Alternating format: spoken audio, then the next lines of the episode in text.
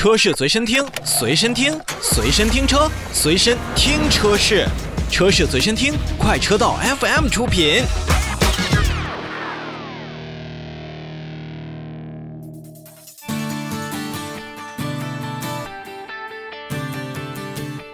今天新车来了，最后我们再来看一看魏品牌旗下的摩卡车型。自从推出了咖啡智能之后，摩卡、拿铁、玛奇朵这三款。应该说是我们最常点的咖啡形式的车型出现之后呢，长城汽车在命名上确实又迈进了一步，不再是长城哈弗动物园了，而更多的是针对于生活来推出的一些场景化的命名方式。在魏品牌旗下全新中型 SUV 魏摩卡身上呢，我们也是看到了更多有意思的一些元素。先跟大家来说说新车的价格。新车呢，共推出了五款配置车型，售价区间是从十七点五八万元到二十一点八八万元，分为了特浓版、特香版。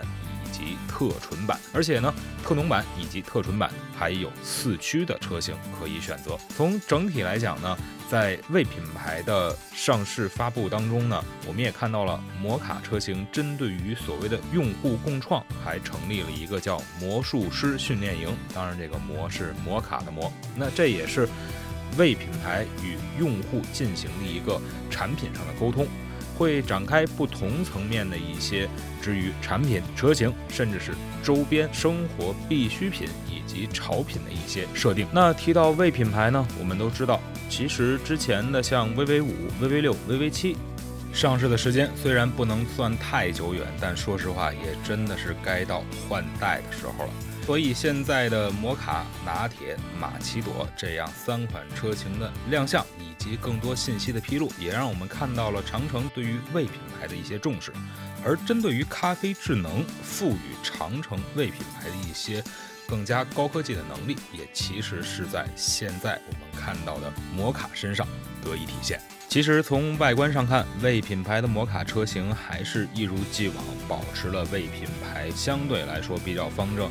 也是比较宽大的一些设计风格，尤其是全新设计的前脸造型。虽然灯组还是应用之前的 VV7 类似的样式，但是硕大的六边形进气格栅以及点阵式的中央的进气格栅的中网非常的吸睛。而且呢，为品牌的标识树状的 logo 也是进行了加大，放在了前脸中间，也是增加了我们的一些视觉冲击力。此外的一些亮条的设计啊，还有周围前脸的一些装饰条的辅助，那可以说为品牌摩卡车型至于在前脸上的一些凶猛程度还是比较强的。而且在侧面上看，其实为品牌摩卡的车型呢，给我最大的印象就是隐藏式的门拉手。虽然这个门拉手在现在很多的新能源车型上会有体现，但是针对一台新出厂的。燃油车来说的话，还是比较有设计感的。而且，如果大家熟悉之前魏品牌 VV7 的造型的话，它的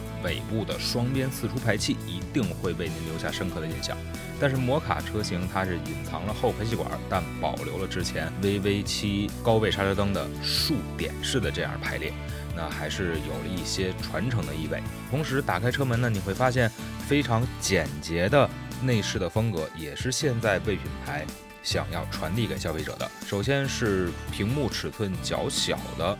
仪表盘再加上十四点六英寸挺大个的中控屏，再有一个咖啡智能所赋予的一些功能上的触摸屏，可以说三块屏再加上 AR HUD 的加入，也是让为品牌摩卡车型当中呢富有更多的这种科技感。其实 AR HUD 呢也是可以去集成显示像速度啊、导航信息啊、驾驶辅助啊，还有一些行车信息等等投射到前风挡屏幕上，那减少了我们咱们的车主。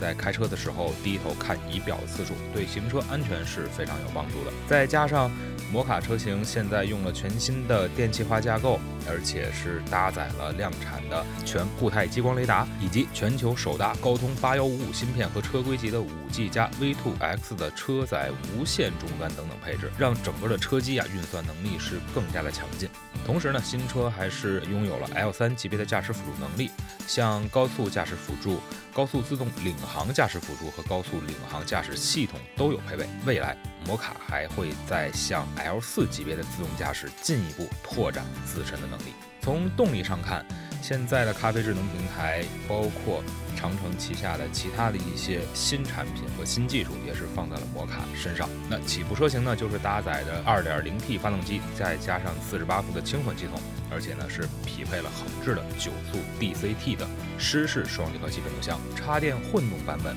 则是搭载了 E20N 2.0T 发动机，再加上电动力的组合。并且在纯电模式下，续航能力可以达到两百公里。这对于之前为品牌一直相对居高不下的油耗和它的这种经济性，会有一个更好的一个保证。那从整体来看的话，其实为品牌是走在了我们自主品牌的豪华品牌的前端。而在之前为品牌收获很多客户的时候，它也以自己非常大气的外观、精致的做工和丰富的配置，让消费者去喜欢。那现在为品牌的摩卡已经来了，凭借着自己全新设计的外观内饰，再加上更加丰富的一些智能化的配备，